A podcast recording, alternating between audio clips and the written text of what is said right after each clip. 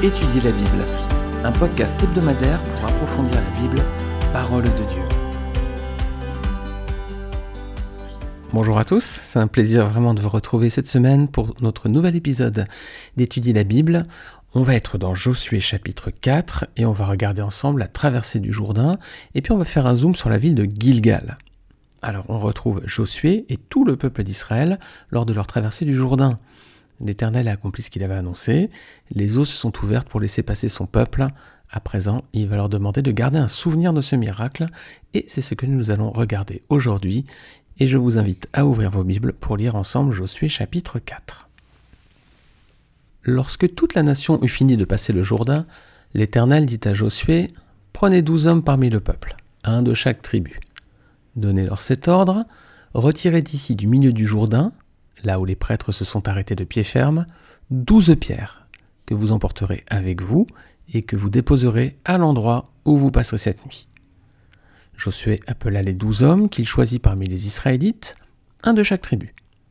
Il leur dit Passez devant l'arche de l'Éternel votre Dieu, au milieu du Jourdain, et que chacun de vous charge une pierre sur son épaule, selon le nombre des tribus israélites, afin que cela soit un signe au milieu de vous. Lorsque vos enfants demanderont un jour Que signifient pour vous ces pierres? Vous leur direz L'eau du Jourdain été coupée devant l'arche de l'alliance de l'Éternel. Lorsqu'elle a passé le Jourdain, l'eau du Jourdain a été coupée, et ces pierres seront pour toujours un souvenir pour les Israélites. Les Israélites firent ce que Josué leur avait ordonné, ils retirèrent douze pierres du milieu du Jourdain, comme l'Éternel l'avait dit à Josué, selon le nombre des tribus des Israélites. Ils les emportèrent avec eux et les déposèrent à l'endroit où ils devaient passer la nuit. Josué dressa aussi douze pierres au milieu du Jourdain, là où s'étaient arrêtés les pieds des prêtres qui portaient l'arche de l'Alliance, et elles y sont restées jusqu'à aujourd'hui. Les prêtres qui portaient l'arche se tinrent au milieu du Jourdain jusqu'à l'entière réalisation de ce que l'Éternel avait ordonné à Josué de dire au peuple, en conformité avec tout ce que Moïse avait prescrit à Josué. Et le peuple s'empressa de passer. Lorsque tout le peuple finit de passer, l'arche de l'Éternel et les prêtres passèrent devant le peuple. Les Rubénites, les Gadites et la demi-tribu de Manassé passèrent en ordre de bataille devant les Israélites, comme Moïse le leur avait dit. Environ quarante mille hommes équipés pour la guerre et prêts à combattre passèrent devant l'Éternel dans les plaines de Jéricho. Ce jour-là, l'Éternel rendit Josué grand aux yeux de tout Israël, et ils le respectèrent comme ils avaient respecté Moïse tous les jours de sa vie. L'Éternel dit à Josué, ordonne aux prêtres qui portent l'arche du témoignage de sortir du Jourdain. Josué donna cet ordre aux prêtres, sortez du Jourdain. Lorsque les prêtres qui portaient l'arche de l'alliance de l'Éternel furent sortis du milieu du Jourdain, et que la plante de leurs pieds se posa sur le sec, l'eau du Jourdain retourna à sa place et inonda toutes ses rives comme avant. Le peuple sortit du Jourdain le dixième jour du premier mois et campa à Gilgal, à l'extrême est de Jéricho. Josué dressa à Gilgal les douze pierres qu'ils avaient retirées du Jourdain. Il dit aux Israélites Lorsque vos enfants demanderont un jour à leur père Que signifient ces pierres? Vous les instruirez en disant Israël a passé le Jourdain que voici à pied sec. Oui, l'Éternel votre Dieu a séché devant vous l'eau du Jourdain jusqu'à ce que vous soyez passés.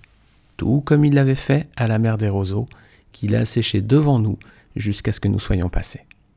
Ainsi, tous les peuples de la terre sauront que la main de l'Éternel est puissante, et vous craindrez toujours l'Éternel, votre Dieu.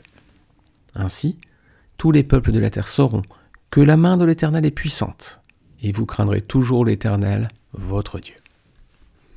Alors, on va voir déjà douze hommes et douze pierres ici. Hein. Que demande Dieu à Josué dans les versets 1 à 3 Il a de charger douze hommes de prendre douze pierres dans le lit du Jourdain qui était à sec, puis de les entreposer là où le peuple allait passer la nuit. Alors le nombre 12 est important dans la Bible, 12 hein. hommes, 12 pierres ici, mais on a aussi 12 tribus et 12 apôtres. Dans la Jérusalem céleste, il y aura 12 portes avec les noms des 12 tribus et 12 fondations avec les noms des 12 apôtres. Apocalypse 21, verset 12 à 14. Je ne sais pas si vous voyez d'autres 12 dans la Bible.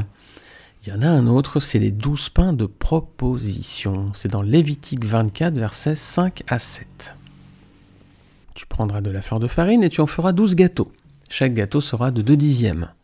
Tu les placeras en deux piles, six par pile, sur la table d'or pure devant l'Éternel. Tu mettras de l'encens pur sur chaque pile, et il sera sur le pain comme souvenir, comme une offrande consumée par le feu devant l'Éternel. Chaque jour de sabbat, on rangera ses pains devant l'Éternel, continuellement. C'est une alliance perpétuelle qu'observeront les enfants d'Israël. J'ai lu jusqu'au verset 8 finalement. Donc on voit ici 12 pains qui symbolisaient les 12 tribus d'Israël. Nous, chrétiens, ben, on s'identifie tous au corps brisé de Christ sur la croix. Il n'y a, a, pas 12 pains. Il n'y a pas d'un côté les baptistes, de l'autre les méthodistes, de l'autre les réformés, etc., etc. Non, tous ceux qui sont vraiment chrétiens forment un seul pain et Dieu nous voit comme un seul corps. Regardez 1 Corinthiens chapitre 10, versets 16 à 17. La coupe de bénédiction que nous bénissons n'est-elle pas la communion au sang de Christ? Le pain que nous rompons n'est-il pas la communion au corps de Christ? Puisqu'il y a un seul pain, nous qui sommes plusieurs, nous formons un seul corps, car nous participons tous à un même pain. Voilà, tous ceux qui sont vraiment chrétiens, qui ont vraiment confessé le nom de Jésus-Christ, forment un seul corps à l'image d'un seul pain. Alors, versets 4 et 5, quelle était la taille de ces pierres? Est-ce que c'était de simples cailloux? Bah non, hein, verset 5, voilà, que chacun de vous charge une pierre sur son épaule, hein, c'était, volumineux. Hein. Alors pourquoi Dieu leur demande de ramasser ces douze pierres, versets 6 et 7 Dans quel but? Bah, On voit que c'était un signe au milieu du peuple, verset 6, et un souvenir de génération en génération, verset 7. Les amis, est-ce que vous voyez dans la parole de Dieu d'autres signes, d'autres souvenirs que Dieu a demandé de conserver pour toujours? Mhm. Alors, il y en a plusieurs. Déjà, il y a son alliance avec les hommes à la fin du déluge. Hein, lorsque Dieu a fait le déluge qui a détruit toute l'humanité, il a conservé juste la vie à, Noé et aux membres de sa famille. C'est en Genèse 9, 8 à 17 qu'on voit ensuite que bah, Dieu va faire à la fin du déluge euh, un arche. Et puis ce sera pour lui un souvenir, comme on lit verset 16, voilà, ce sera un souvenir de l'alliance éternelle qu'il fait avec tous les êtres humains de toute espèce qui se trouve sur la terre. Et Dieu dit à Noé, tel est le signe de l'alliance que j'établis entre moi et toute créature sur la terre. Donc premier signe, une alliance avec les hommes à la fin du déluge à travers donc cet arc-en-ciel. Deuxième signe, deuxième souvenir, la circoncision, les amis. Genèse 17, verset 9 à 13. C'est aussi une alliance ici, hein, de génération en génération. Vous pourrez relire ces versets si vous le souhaitez, Genèse 17, verset 9 à 13. Ensuite, il y a la Pâque, Exode 12, versets 21 à 26, et je vais lire précisément les versets 23 à 26. Quand l'Éternel passera pour frapper l'Égypte, et qu'il verra le sang sur le linteau et sur les deux portes, il passera par-dessus la porte et ne permettra pas aux destructeurs d'entrer dans vos maisons pour frapper. Vous respecterez cela comme une prescription valable pour vous et pour vos enfants à perpétuité. Une fois entré dans le pays que l'Éternel vous donnera conformément à sa promesse, vous observerez ce rite. Et lorsque vos enfants vous demanderont Que signifie pour vous ce rite? Vous répondrez C'est le sacrifice de la Pâque en l'honneur de l'Éternel, qui est passé par-dessus les maisons des Israélites en Égypte lorsqu'il a frappé l'Égypte et sauvé nos familles. Le peuple s'inclina et adora. Voilà, troisième signe après l'arc-en-ciel, la circoncision, maintenant la Pâque. Ensuite, il y avait un autre signe, c'était la consécration de tous les premiers-nés. Exode 13, versets 11 à 16. Quand l'Éternel t'aura fait entrer dans le pays des Cananéens, comme il l'a juré à toi et à tes ancêtres et qu'il te l'aura donné, tu consacreras tout premier-né à l'Éternel même tout premier-né des animaux que tu auras. Les mâles appartiennent à l'Éternel. Tu rachèteras avec un agneau tout premier-né de l'âne. Si tu ne le rachètes pas, tu lui briseras la nuque. Tu rachèteras aussi tout premier-né de tes fils. Et lorsque ton fils te demandera un jour Que signifie cela? Tu lui répondras Par sa main puissante, l'Éternel nous a fait sortir d'Égypte, de la maison de l'esclavage. Et comme le Pharaon s'obstinait à ne pas nous laisser partir, l'Éternel a fait mourir tous les premiers-nés en Égypte, depuis les premiers-nés des hommes jusqu'aux premiers-nés des animaux. Voilà pourquoi j'offre en sacrifice à l'Éternel tout premier-né des mâles et rachète tout premier-né de mes fils. Ce sera comme un signe sur ta main et comme une marque entre tes yeux qui rappellera que l'Éternel nous a fait sortir d'Égypte par sa main puissante. Voilà donc la consécration de tous les premiers-nés. Et donc ça en fait quatre. Et ensuite, les amis, dans le Nouveau Testament, il y a aussi quelque chose qu'on doit faire en souvenir. Hein. C'est la scène. Oui, oui, Luc 22, verset 14-19, la scène du Seigneur. Dans Luc 22, verset 14 à 19, la parole de Dieu nous dit Quand l'heure fut venue, il se mit à table avec les douze apôtres. Il leur dit J'ai vivement désiré manger cette Pâque avec vous avant de souffrir. Car je vous le dis, je ne la mangerai plus jusqu'à ce qu'elle soit accomplie dans le royaume de Dieu. Puis il prit une coupe, remercia Dieu et dit prenez cette coupe et partagez-la entre vous. Car je vous le dis, désormais, je ne boirai plus du fruit de la vigne jusqu'à ce que le royaume de Dieu soit venu. Ensuite il prit du pain, et après avoir remercié Dieu, il le rompit et le leur donna en disant, Ceci est mon corps qui est donné pour vous, faites ceci en mémoire de moi. Voilà, les amis, on voit au moins cinq signes, cinq alliances à conserver comme souvenir de génération en génération. L'alliance de Dieu avec toute l'humanité, c'est à la fin du déluge. Ensuite, il y avait la circoncision, la Pâque, la consécration de tous les premiers-nés et la scène, la scène du Seigneur. Alors, on va voir un deuxième point à présent, c'est l'obéissance du peuple et la fidélité de Dieu. Versets 4 à 7, est-ce que Josué fait ce que Dieu lui a demandé?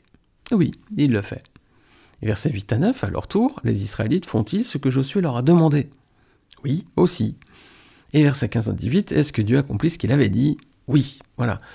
Josué fait ce que Dieu lui a demandé, les Israélites font ce que Josué leur a demandé, et Dieu accomplit ce qu'il a dit. Voilà. Alors les amis, est-ce qu'on est obéissant comme Josué, comme le peuple d'Israël? Lorsque Dieu nous demande quelque chose dans sa parole, comme pardonner aux autres, rompre avec un péché par exemple, est-ce que nous sommes obéissants? Est-ce que nous savons faire cela? Et est-ce que nous aussi, comme Dieu, nous accomplissons toujours ce que nous disons? Parfois on parle beaucoup et puis parfois on n'accomplit pas. Hein. voilà, donc soyons obéissants comme Josué le peuple d'Israël lorsque Dieu nous demande quelque chose. Et puis comme Dieu, accomplissons aussi ce qu'on dit. Plus facile à dire qu'à faire, un peu peut-être. Alors malgré tout, les amis, malgré l'obéissance qu'on voit dans ce texte, il y a quand même un cas de désobéissance qu'il faut signaler. Euh, est-ce que les douze tribus vont bien passer le Jourdain? Oui, même les deux tribus de Ruben, de Gad et la demi-tribu de Manassé qui avaient demandé à rester de l'autre côté du Jourdain. On l'avait vu dans un épisode de podcast très récemment. Néanmoins, elles ne vont pas le franchir dans leur intégralité. Parce que combien d'hommes feront traverser le peuple hein, Verset 13. 40 000 hommes, hein, équipés pour la guerre et prêts à combattre. Combien ils étaient normalement? Eh On avait vu dans le podcast qu'ils étaient plus de 110 000. Vous pouvez relire nombre 26, versets 7, 18 et 34. Ils étaient plus de 110 000, et là il n'y en a que 40 000 qui traversent le Jourdain, donc il y a un cas de désobéissance ici. Pourtant, dans nombre, hein, quand ils avaient négocié avec Moïse, ils étaient vraiment partants, quoi. Comme quoi, les amis, l'esprit est bien disposé, mais la chair est faible, comme nous dit la parole. Alors, on va regarder un troisième point, c'est, on va faire un zoom sur la ville de Gilgal. Où est-ce que Josué va adresser les douze pierres qu'ils ont retirées du Jourdain? Voilà, c'est à l'extrémité est de Jéricho, un endroit qui est mentionné comme Gilgal. Est-ce que vous voyez d'autres mentions de cet endroit dans la Bible? C'est ici que les Israélites nés dans le désert vont être circoncis. On va le voir dans le prochain épisode, encore lorsqu'on va étudier Josué 5. C'est également ici, à Gilgal, que les Juifs vont fêter la première Pâque dans le pays promis. On le verra dans le même épisode, Josué 5. Et Gilgal ensuite va servir de base durant les six années de conquête qui vont suivre. C'est aussi là que Josué va se faire tromper par les Gabaonites. Vous connaissez cette histoire hein? On va relire dans Josué 9, versets 3 à 6. Alors je ne relis pas tout le chapitre, vous pourrez le relire, il est très intéressant. Et on va bientôt euh, venir dessus lorsqu'on va étudier Josué 9, donc je ne développe pas. Je lis juste Josué 3 à 6. Les habitants de Gabaon, de leur côté, lorsqu'ils apprirent de quelle manière Josué avait traité Jéricho et Haï, eurent recours à la ruse. Ils se mirent en route avec des provisions de voyage, ils prirent de vieux sacs pour leurs ânes et de vieilles outres à vin déchirées et recousues. Ils portaient à leurs pieds de vieux souliers raccommodés, et sur eux de vieux vêtements, et tout le pain qu'ils avaient pour nourriture était sec et en miettes. Ils allèrent auprès de Josué au camp de Gilgal, et lui dirent ainsi qu'à tous ceux d'Israël, Nous venons d'un pays éloigné, et maintenant faites alliance avec nous. Alors il va bien se faire avoir, Josué ici, il aurait dû consulter l'Éternel, mais on aura l'occasion de voir tout ceci plus en détail lorsqu'on étudiera Josué chapitre 9. En tout cas, c'est ici, à Gilgal, qui se fait tromper donc par les Gabaonites. Alors ensuite, Gilgal va devenir un centre religieux important en Israël. Hein. C'est là, entre autres, que le dernier juge va juger le peuple. Est-ce que vous savez qui était le dernier juge en Israël? Hmm, C'est Samuel. Regardez 1 Samuel chapitre 7 versets 15 à 17. Samuel fut juge en Israël pendant toute sa vie. Il allait chaque année faire le tour de Bethel, de Gilgal et de Mitzpah, et il jugeait Israël en tous ces lieux. Puis il revenait à Rama, où était sa maison, et là il jugeait Israël, et il y bâtit un hôtel à l'Éternel. Voilà, donc il y a plusieurs endroits où euh, le dernier juge en Israël, Samuel, jugeait le peuple.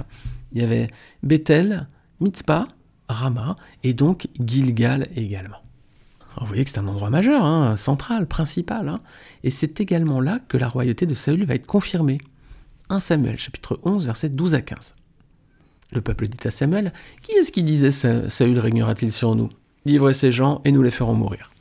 Mais Saül dit Personne ne sera mis à mort en ce jour, car aujourd'hui l'Éternel a opéré une délivrance en Israël. Et Samuel dit au peuple Venez et allons à Gilgal pour y confirmer la royauté. Tout le peuple se rendit à Gilgal et ils établirent Saül pour roi devant l'Éternel à Gilgal. Là, ils offrirent des sacrifices d'action de grâce devant l'Éternel, et là, Saül et tous les hommes d'Israël se livrèrent à de grandes réjouissances. Voilà, vous voyez que Gilgal a un endroit important pour le peuple d'Israël. Hein. Pour Saül, c'est là où il a été confirmé roi. Et c'est également à Gilgal que Saül va accomplir un acte qui va le déchoir de sa royauté. 1 Samuel 13, versets 7 à 9. Il y eut aussi des Hébreux qui passèrent le Jourdain pour aller au pays de Gad et de Galade. Saül était encore à Gilgal, et tout le peuple qui se trouvait auprès de lui tremblait. Il attendit sept jours, selon le terme fixé par Samuel, mais Samuel n'arrivait pas à Gilgal, et le peuple se dispersait loin de Saül. Alors Saül dit Amenez-moi l'Holocauste et les sacrifices d'action de grâce. Et il offrit l'Holocauste. Voilà, vous pourrez relire la suite ensuite jusqu'au verset 14. C'est ce qui va le déchoir de son titre de roi d'Israël.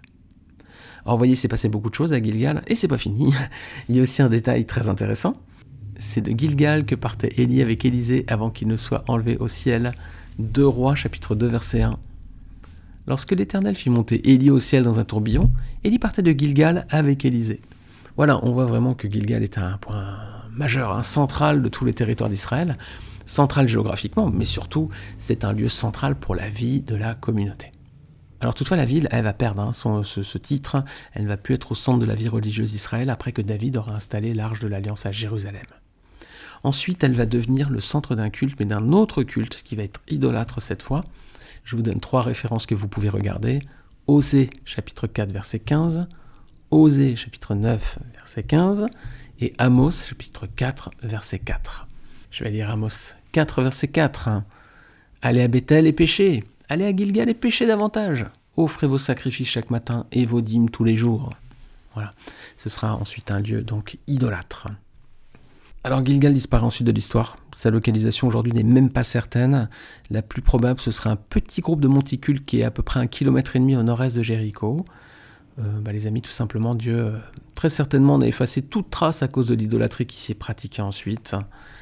Et pour nous, en tant que chrétiens, ça nous parle parce que de la même manière, Dieu veut que nous tournions la page de notre passé lorsque nous venons à Christ.